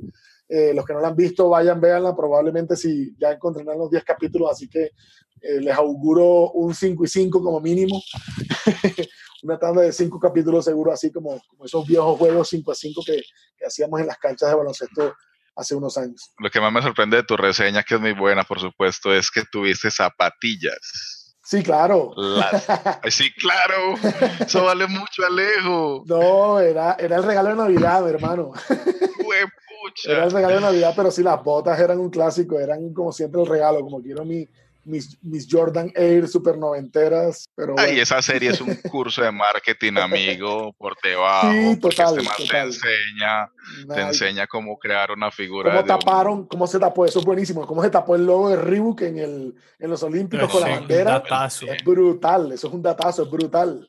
Sí, sí, muy bueno. Y, y habla mucho Y de él, ¿no? viene- De, de él como, como no me da la gana de traicionar a, lo- a los míos que son Nike.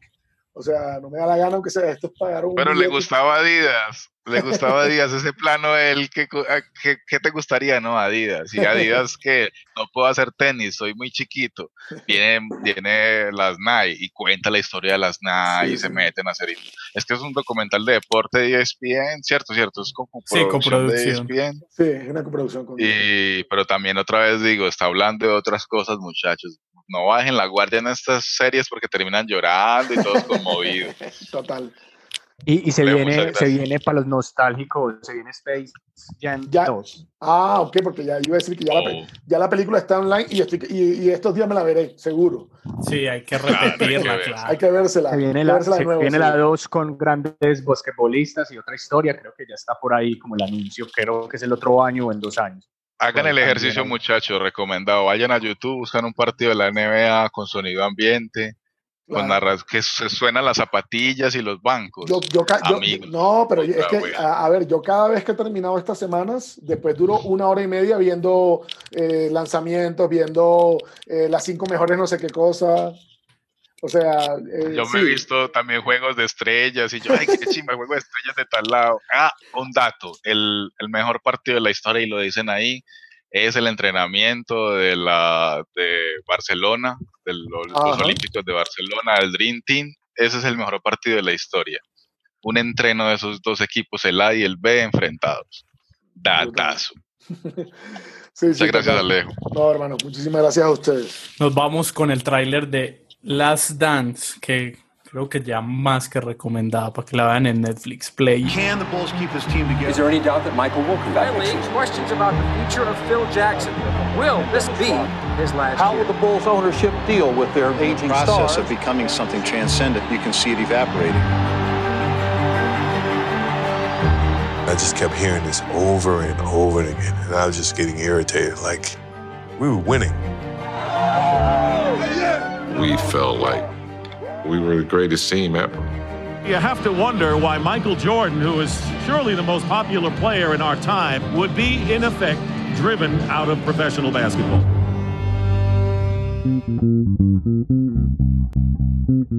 Alejo, muchas gracias por acompañarnos en este episodio de Sin Palomitas. Por aquí te esperamos. Conversamos muy bueno hoy de muchas cosas. No, gracias a ustedes por la invitación. Bueno, que se repita con palomitas o sin palomitas. Armemos por ahí otras charlitas para tirar línea un rato y reírnos un, un- un buen tiempo. Estos días se necesita. También un saludo a todo, a todo el equipo de, de producción del programa y a los, los oyentes. Que se cuiden mucho, quédense en la casa, carajo, que hay que salir de esta vaina vivos y para seguir viendo series y sobre todo seguir haciéndolas. Alejo, muchas gracias. Nos escuchamos. Chao. Cuídense. Es el turno en la ruleta de Felipe. Hola, ¿cómo están todos? Eh, con un poco de audio ambiente de, de por acá, pero los saludo desde Copacabana, Antioquia. Hoy no me voy para HBO, Ah. hoy, hoy, me bajo otros canales más para abajo. Hoy, hoy me voy para, para Fox, para una serie creo que, que puede ser vista muy familiar. Es para vérsela con la mamá, con el papá. Esa serie es, bueno, ¿qué me veo yo con la cuche, con el cucho? que no pasa mucho, siempre estamos pensando en ver series solos o, o con, con la pareja o con los hijos, pero ¿por qué no ver algo con, con los papás, sí o no? Entonces, si algún día están pasando tiempo con los papás ahí en la casa, esta es una serie recomendada, se llama 911, y 911, como recordamos, es el canal de las emergencias en Estados Unidos, es el, cana es el, el, número de, de, de, de teléfono de, el canal de comunicación para que la gente cuente sus emergencias y para que la gente eh, cuando una vez tenga problemas llame allá y de alguna vez eh, de, de, algún, de, algún, modo se solucione. Entonces, digamos que dentro de el norteamericano, el número 911 es muy importante. Es, es casi que el número que tienen marcado como para, para muchas cosas. Entonces, la serie, eh, por eso digo que es muy familiar, eh, es una serie creada por Ryan Murphy. Repite, Hoy es el día repite del Ryan Murphy. Ryan Murphy en este episodio. Eh, Ryan Murphy, que es que más que, digamos que es creada, él está detrás como ideólogo, es el que le mete muchas veces mucha, mucha mano, más no es el que dirige ni es el que está detrás en otros, en otros ámbitos, es simplemente el creador de la serie. y que le apunta mucho a las series que, que ha hecho Ryan Murphy, como hablábamos ahorita, que, que, que, saca un pedazo como de esa norteamericanidad. Entonces, ahorita cuando hablábamos de Hollywood, por ejemplo, en American Horror Story se aprovecha pues de todas esas historias y de toda esa estética que puede haber y es una gran serie. Y en Night Top, por ejemplo, todo lo que hay detrás de, lo estético y lo médico. Pero acá, este man hace un drama policial estadounidense. Ustedes saben lo que significa para, para los gringos también un poco el tema de la policía, de todas las series que han creado en la historia alrededor de los policías como, como héroes o los detectives que son buscando un montón de cosas.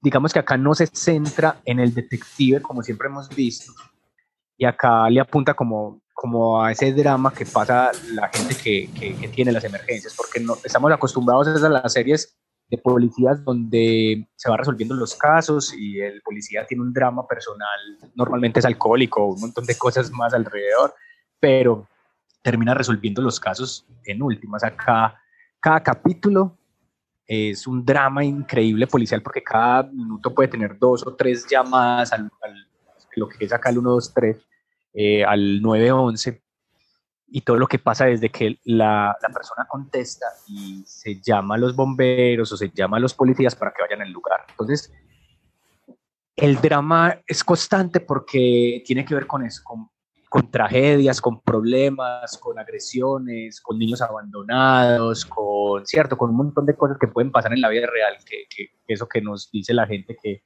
usted sale a la calle y y le puede pasar cualquier cosa literalmente. En, esta serie puede pasar cualquier cosa en la calle. La gente llama al 911 desde mi hijo se ahogó en la piscina, escucho un bebé en el ducto del acueducto, ¿cierto? Llaman al 911 y ahí es donde empieza la historia y realmente lo bonito de la serie, porque hay que verla en familia, empieza un montón de dramas también personales de las personas que van a cubrir esos accidentes y esas, y esas tragedias. Entonces, la primera persona que aparece como protagonista es la operadora, que siempre va a ser, digamos que la misma eh, en todos los capítulos. Digamos que es como la, la, la que empieza con, con todo el drama, porque ella, digamos que está detrás de la llamada, ella recibe el problema, recibe y atiende pues como inicialmente esa persona, la tiene que ser de algún modo calmar, pero solicitar información, pero también de algún modo tiene que estar ahí acompañándola. Entonces, y ella es la que remite a, a los bomberos, a la policía. Detrás de esta persona, entonces ahí empezamos como a la serie, listo, la serie no es solamente de estos dramas policiales o emergencias de los bomberos, sino que también del drama que viven los personajes que son los bomberos o los, o los, o los policías. Entonces, esta, por ejemplo, la operadora, eh, que que la sentimos muy cercana porque ella es la que recibe esa llamada, es la que siente esa angustia de no poder. Eh, tiene un drama personal que es que vive con su mamá, su mamá tiene una enfermedad que es el Parkinson, y eso también le, digamos que le causa algunas veces como dificultades para llevar a cabo bien su, su labor, llegar tarde al trabajo, como tener que cuidarla o dejar, dejarla al cuidado de alguien que, ¿cierto? Entonces ella, además del drama y de la angustia que vive diariamente con, con todo eso, imagínese uno trabajar en el 1, 2, 3 y trabajar en un call center de ser maluco con la gente braviándolo a uno por Claro y por Bancolombia. Imagínense ahora por el, el 1, 2, 3 o estas cosas que son realmente emergentes. Esa es una autocrítica para usted mismo. hoy ya, hoy ya peleé. Saludos al call center de Claro. Claro que escucha este podcast. Eh, pero entonces piensa en la angustia de esa persona cuando recibe la llamada y se la remite, y ella en últimas no termina sabiendo qué pasa con la, con la, con, con la emergencia, porque en algún momento el, que, el herido o la, la, mamá de la persona que pidió la emergencia va a colgar, o llegaron los paramédicos y ella, digamos que hasta ahí llega su labor y ella vuelve a recibir otra llamada. Entonces siempre es como con esa angustia de no saber. Aparece otro personaje muy, muy importante que es el jefe de los bomberos, digamos que es como este héroe típico de las series norteamericanas, Lindy, así alto, que, que por ahí vamos conociendo un drama que tiene por debajo, pero es el, la persona correcta, que siempre actúa bien, que se aconseja a sus amigos pues para que trabajen mejor o para que vivan mejor en, ciertas cosas de su vida. Y él es el, el, líder de los bomberos, entonces vemos esa parte también de los bomberos, como ellos están ahí esperando que suene el teléfono para ellos ir a rescatar, y empieza entonces una nota desde el montaje, y el montaje es muy brutal porque reciben la llamada, hay una emergencia, estos manes salen interpretados en el carro de bomberos a, a solucionar lo que pueda estar pasando en muchas partes. No es como, no pasa, digamos que el servicio 911, los bomberos terminan siendo muy importantes para muchas cosas. Los bomberos no terminan solamente apagando incendios. Acá lo reconocemos un poco más así. Eh, bombero paramédico puede ser allá. Entonces allá es más, más de muchas emergencias. Entonces empieza todo un drama y todo, y, y desde el montaje lo hacen muy bien porque se angustia uno, porque tienen que llegar rápido, hay un taco, hay un semáforo, es un carro de bomberos, no es una ambulancia que tiene que sortear el tráfico, llegar a donde están y de algún modo resolver la problemática, ¿cierto? Entonces cada capítulo nos va ofreciendo dos o tres llamadas diferentes donde estos personajes médicos, paramédicos, perdón, bomberos eh, y ahorita como vamos a ver policías, van y resuelven las cosas. Pero es un caso y, por capítulo, como tipo... Si digamos que son dos o tres y... llamadas, uno, uno te, son dos, dos o tres llamadas que uno va resolviendo para ir entendiendo un poco, digamos que en esas llamadas, si ellos van y resuelven sus, sus digamos, sus, sus, le resuelven la vida a la tragedia o la tragedia a la persona que se está ahogando y lo salvan y lo logran resucitar, o, o una chica botó su bebé por un ducto y logran re, rescatar una el chica bebé. botó el bebé por un ducto. Ay, ducto, padre, de, de esa historia. Entonces, es encontrar el bebé, es sacarlo, es toda la angustia, llevas el bebé, entonces hay toda una, entonces son varios, varias historias en cada capítulo, pero lo que hay en, dentro de esas historias es que uno va conociendo eh, el poder que tiene cada personaje. Hay uno que es más valiente, hay uno que le dice a la novia, por ejemplo, porque detrás del jefe hay un montón de bomberos secundarios que, que tienen pues la trama para que sea más, más, más viva. Entonces hay, hay unos bomberos que son los galanes, porque porque ser bombero en Estados Unidos te, te da cierta... Da un estatus. Da un estatus ante las chicas, entonces el, el, bombero galán, está el otro que, que no es galán, pero dice que es héroe, entonces el que él le dice a la novia que él es el que se trepa en la escalera y rescata X cosas. Entonces claro, la un gato. Yo le digo que rescato gatos todos los días. La nunca lo ponen a hacer nada, o sea, él siempre está como, vaya, abra la manguera, pues como empezamos a ver otros personajes. Y está un personaje que es muy importante, que es la policía, que tiene un drama especial, es una policía afroamericana, tiene un drama especial con su familia porque el esposo se declara gay cuando ya tiene 50 años.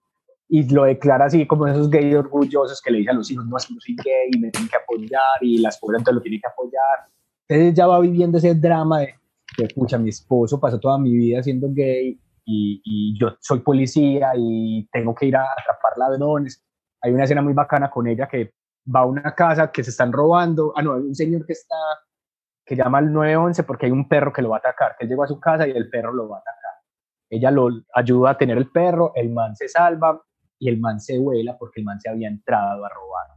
Entonces em, empiezan a ocurrir un montón de cosas que conectan con, como con ese drama personal de, de, de, de cada uno de los personajes y sobre todo esa, esa angustia que se vive y que viven los paramédicos, los policías y los, y los, y los de emergencias en Estados Unidos cada vez que suena ese número. Entonces, cada capítulo nos muestra dos o tres diferentes emergencias a resolver y que pasan, o sea, desde este niño que tiran por un bebecito que acaba de nacer, que lo tiran por el acueducto. Esa te marcó demasiado. O, sí, no, pues que, ah. no, la última, no, esa, esa, es muy... Ah, no quiero ya, verla llama, llama a un pelado así que creen que es todo marihuanero, es que, ay, es que estoy acá en mi casa y escucho, escucho como un niño llorando en la pared, vengan por favor, entonces tienen que ir a romper, tienen que hacer un montón de cosas, y realmente sí estaba.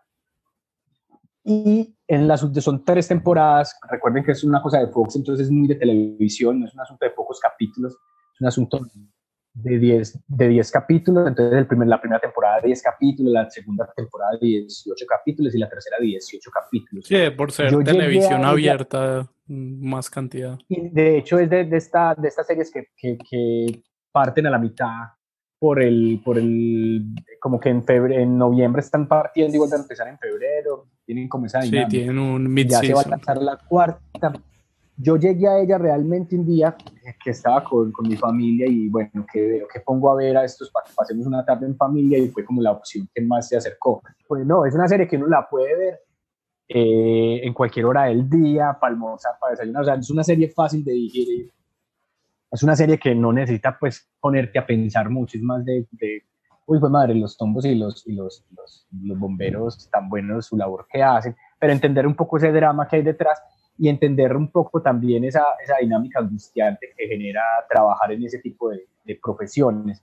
Hay un título que me marca mucho que también tiene que ver con, con las decisiones que uno toma como a la hora de, de, de ser rescatista. Y es un chico que le toca subirse a un, una montaña rusa que quedó atrapada, se va a caer uno, uno de los chicos, entonces le da la mano, el otro no le queda ayudar, el otro no, no se deja ayudar y se deja caer.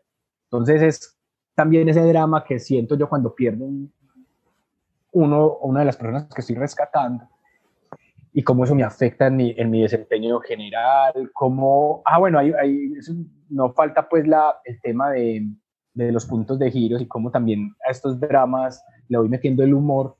Es este, este personaje bombero galán que, que hablamos, es el típico adolescente que apenas salió del, de, la, de la preparatoria y se volvió bombero, pero ya tiene muchas cosas de la prepa, entonces se roba el carro de bomberos para ir a comerse las peladas, a sacarlas en que, el carro de bomberos. ¿Dónde, ¿dónde, está el, ¿Dónde está el carro? Está sonando el teléfono y tenemos que irnos y este man apenas llegando, ¿cierto? Está ahí un asunto pero, pero, pero, no, pero no, pues por decir que, que es alguien conocido, pero alguien conocido fue a mi casa en una ambulancia. Se desviaron, se desviaron y fueron a la casa a hacer cosas no santas. En fin, cosas que pasan. No, sí, hay, eso, esos personajes hay existen. historias, hay historias de, de, de, de, ambulancias acá que llevan otras cosas y, y, y la, se chocan. ¿Qué? Y, Ahí se chocaron en Cali con un montón de toneladas. Ha pasado. Oh, pero ¿sabes qué, Pipe? Estaba aquí pensando que hay ahora, el 11 de abril, tuiteé algo de una crónica en BBC de un paramédico en Anthony Almojera, que trabaja en el paramédico, paramédico en New York. Y él dice, el día de los atentados de las Torres Gemelas recibimos 6.400 llamadas, 6.400 llamadas. Con la emergencia del COVID-19 tenemos el mismo número de llamadas, pero todos los días. Ese marica, weón, era es que son seis, cerca de las 6 de la tarde y acaba de terminar mi décimo caso de ataque cardíaco. Todos se, se murieron, décimo. Por allá como a la una de la tarde vino como a tener un suicidio y él dijo es que descansamos porque era un, era un suicidio, era un caso diferente. Descansamos, weón. El agotamiento emocional que tenemos todos los días como este permanece con uno porque desafortunadamente uno sabe que tendrá que volver para trabajar mañana otras 16 horas, weón. Se tiran esa gente. Entonces, ahora esa serie se acabó. No, ya está en la tercera temporada, se anunció la, creo que sale este 2020 la cuarta temporada. A mí No, una mira, cosa que hay me mucho sorprendió. material, hay No, mucho es que material. cuántas, cuántas llamadas no reciben los gringos Llevan diariamente. 20 mil muertos, Y de todos o los temas. Esa temporada, está ambientada en, en Los Ángeles, entonces también piensen un poco en, en las- Los Ángeles como ciudad y como, como escenario, que es muy plano, que es otra vez ah, vale, vale, vale. las letras de Hollywood, que tiene todo este tema pues del, del calor. Y hay un, creo que es la tercera temporada que empieza muy, muy poderosa, porque ustedes saben que Los Ángeles eh, ha tenido pues como todo este tema de los terremotos muy, muy presentes. Y uno de los capítulos, o sea, estoy hablando de emergencias, acá de las que le he hablado, lo que les voy a contar es nada, ¿cierto?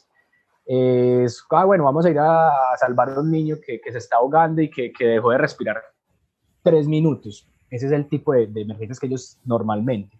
Pero en esa temporada empezó, creo que es la tercera, empezó con la tragedia de las tragedias.